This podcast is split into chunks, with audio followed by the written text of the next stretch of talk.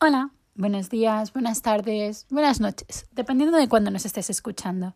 Y bienvenido a un nuevo episodio del podcast de Ultimate Paddock Pass, donde encontrarás resúmenes de carreras, toda la información necesaria de la Fórmula 1, la Fórmula 2, la Fórmula 3 y la Fórmula E, así como todos los cotilleos que nos lleguen desde el paddock y las fábricas y aquellas noticias y comentarios deportivos que nos resulten muy interesantes. Qué raro se nos hace empezar un episodio sabiendo que solo hay que cubrir una carrera. Pero es que este fin de semana solo hemos vivido la IndyCar en Nashville, pero no nos hemos aburrido. La carrera fue un caos con la categoría americana nos tiene acostumbrados. Y encima las motos volvían en Silverstone y pudimos ver ganar a Denis Foggia en Moto 3, Augusto Fernández en Moto 2 y a Peko Bagnaya en Moto GP. Así que vamos, manos a la obra y aquí os explicamos qué pasó en el Big Machine Music City Grand Prix. Empezó con más de dos horas de retraso debido a tormentas en la zona y por lo tanto acabó, bien entrando la madrugada en España y, creándonos, y creernos cuando decimos que fue una carrera que no olvidaremos. Cinco banderas amarillas con periodos de seguridad y una bandera roja que paralizó la carrera a cuatro vueltas del final, para que Scott Dixon se llevara la victoria, acompañado por Scott McLaughlin y Alex Palou en el podio. Esta situación dejó al primero y al tercero a 24 y a 33 puntos del primer clasificado del Mundial y no hay nada decidido a falta de tres carreras. Pero, ¿qué pasó realmente en el caos que fue el Gran Premio de Nashville? Dentro recap.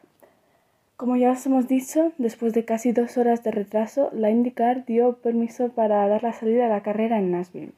Scott McLaughlin mantuvo la primera posición, seguido por Roman Grosjean, mientras que Alex Palou se colocaba tercero, con Patricio Howard quinto, y entre ambos se encontraba el rookie Christian Lundgaard. El estrecho circuito callejero cobró su primera víctima en el Andretti de Colton Herta, que quedó, que quedó con su alerón dañado tras tocarse con Dalton Kellett. Esto mandó al estadounidense de Andretti Autosport a los pits para cambiar el alerón delantero y al fondo de la clasificación con una vuelta perdida pero con la posibilidad de seguir adelante. Con ocho giros en el contador, Alexander Rossi provocó la primera bandera amarilla en todo el circuito cuando su coche quedó detenido, pero fue reiniciado por los oficiales de asistencia para recortar el, el encadenamiento de solo cuatro la carrera se reinició en la vuelta 12 y en el top 5 el único cambio se vio cuando Howard adelantó al Ungar para ponerse cuarto por detrás de Palou, aunque el novato lo recuperaría giros después, desplazando así al mexicano al quinto lugar. Delante, McLaughlin mantenía casi un segundo de ventaja sobre Grosjean. El neumático duro ayudó a Joseph Newgarden a ir subiendo en la clasificación y cuando llegábamos al primer cuarto de carrera, a 20 vueltas de 80 totales, se colocaba quinto al superar a Howard. Delante, Palou estaba en solitario en tercero, a 4 segundos de llegar a Grosjean y con una mínima ventaja sobre el húngaro. Palou cedió la tercera posición cuando en la vuelta 22 se fue a los pits en condiciones de bandera verde, dejando los neumáticos blandos, que en esta ocasión eran de color verde por cuestiones ecológicas, y pasando así a los negros, a los duros. Segundos después, Helio Castro Neves provocó un nuevo encadenamiento al tropear en la curva 3 con un incidente que abrió las paradas para todos los pilotos. Palou se puso primero, seguido por Jimmy Johnson, Simon Panellot, Kirkwood y Malocas en el top 5. Howard se quedaba décimo para el reinicio que se dio en la vuelta 25. Pero la emoción apenas duró unos instantes, porque el tráfico creó un efecto en cadena con los coches de Howard, Graham Rahal, Aylot, Castro Nieves y Kellett, resultando afectado cuando el mexicano golpeó con el alerón delantero la parte trasera del Penske de Power. El incidente provocó graves daños en el arro McLaren del mexicano, que tuvo que abandonar la carrera y con ello se despidió de sus opciones para ganar el campeonato. La bandera verde volvió a ondear en la vuelta 33, con Palou en la cima, pero detrás de él dos contactos dobles que neutralizaron la competencia de nuevo. Primero, uno entre Rossi y Aylot y otro de Takuma Sato con Devlin de Francesco, Los primeros pudieron seguir, los segundos se convertían en el quinto y sexto abandono de la carrera, sin ni siquiera haber llegado al ecuador de esta. La actividad, por fin, retomó la normalidad en la vuelta 41. Palou mantuvo la primera posición seguido por Panejo, McLaughlin y Malucas, con el rookie atacando al Poleman para tratar de ponerse tercero aprovechando el reinicio. McLaughlin fue al ataque aprovechando el tren que se formó y desplazó a Panejo a la tercera posición. El francés quedó a merced, de Malucas, quien también lo adelantó para dejarlo en la cuarta posición en una lucha con Román Grosjean, su compatriota, quien no tuvo ninguna dificultad en quitarle la cuarta posición. Desde los pits le informaban a Panejo que afrontaba problemas con la transmisión y eso es lo que llevaba a su caída dramática en la clasificación.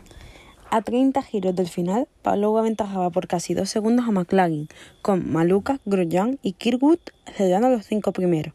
Linus Bickey, Félix Rosenbix, Simon Pagenaud, Colton Herta y, Marcus Ericsson celebraban los 10 primeros. Las emociones se volvieron a, calmar cuando en la vuelta 52 Vicky y Hall chocaron provocando una nueva bandera amarilla.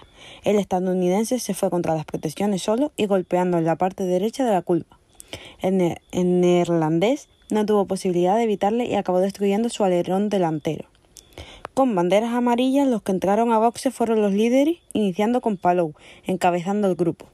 Esto dejó a New Garden en cabeza, seguido por Dixon, Lunkar, Power y Palou cuando salió.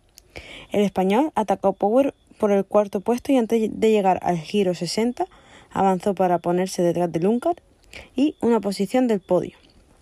Power se acercó al español en una y en una lucha lado a lado el Penske del australiano resultó dañado, llevándolo a caer drásticamente en el clasificador fuera de los 10 primeros.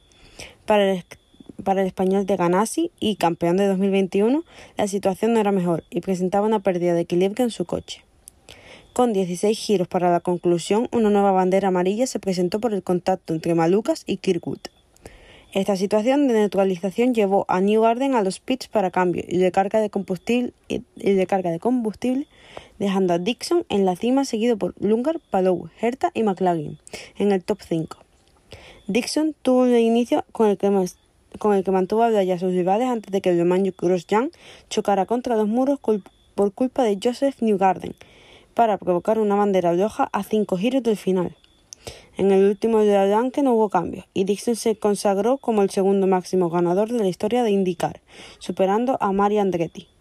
Palou cedió con el tercero mientras que Scott McLaughlin se llevó el segundo puesto. Y para acabar, como no, no vamos a hacerlo con, vamos a hacerlo con cotilleo. Porque los rumores de la Silly Season siguen dando vueltas y seguimos sin ninguna confirmación. El baile de las sillas continúa y tenemos aún seis asientos que no tienen un nombre propio fijo y el que más intriga y del que más voces se hablan es el de McLaren. Los rumores siguen hablando de que Ricciardo tiene más un pie fuera que dentro del equipo Papaya, y eso que cada vez toma más fuerza, ya que ahora el rumor no solo que podría sustituirlo Piastri, debido a que su contrato con Alpine caducó el 31 de julio y él mismo dijo que no correría con los franceses. También se dice que el equipo de Walking le habría dicho a Daniel que no contaban con él para el año que viene. No sabremos nada hasta tener un comunicado oficial, pero voces también apunta que para 2024 podría ser Alex Palou quien ocupara ese asiento. El año pasado, el año pasado McLaren ya le ofreció un asiento, pero el español quería probar suerte de nuevo y de validar su título de campeón de la India en Estados Unidos.